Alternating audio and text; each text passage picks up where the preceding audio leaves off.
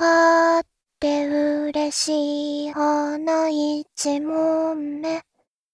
負けて悔しい花一問目。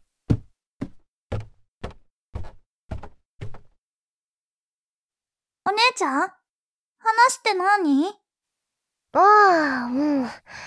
あのね、私たちはさ、陣取りゲームの真っ只中にいるのかも。私たち、ゲームしてるの？違うわ。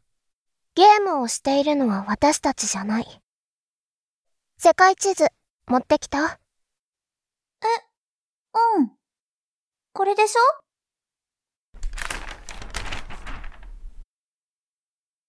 これはね、陣取りゲームの番なの。この番の上でね、何人かのプレイヤーが競い合って、互いに勢力を広げてる。そうやって、赤、青、黄色と、世界地図が塗り分けられていくのよ。あお姉ちゃんダメ。ダメダメ。落書きしちゃダメだよ。あ、あせめて一つの国は一つの色で塗ってよ。これじゃ国境がわかんないじゃないあら、いいことに気づいたわね。そうよ。一つの国が、こうやって何色にも塗り分けられている。それから、見て。海を隔てた国同士でも、同じ色が使われているでしょ？うん。この陣取りゲームを仮定すれば、私たちの国で起こることは、決して他の国とは無関係じゃない。そう思わない？すべては色を通じてつながっている。それは世界をまたぐ大きな流れ。プレイヤーの意志。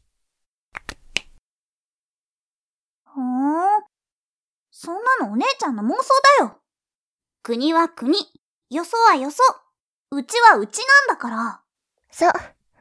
私たちは囚われている。各国の政府は独立していて、それぞれ自分の国を良くするために尽力していると、勝手に思ってる。だけど、その政府の決定は、大いなる陣取りゲームにおける小競り合いの結果に過ぎないのかもしれない。うん。国民そっちのけの終わりのない陣取りゲーム。私たちは、このゲームに翻弄され続けている。これまでも、そして、これからも。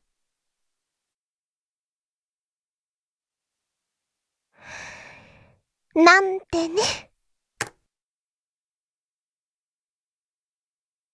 そんな、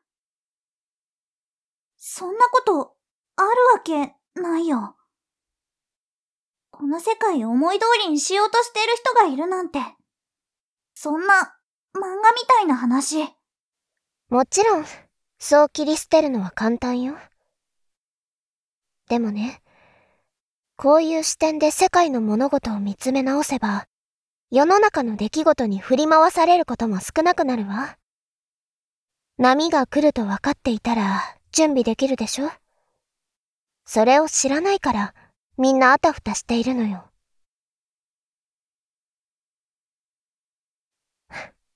あんまりピンときてないかしらね。ま、こういう考えがあるということ。それは、頭の片隅にでも覚えておいてね。うん。わ、わかった。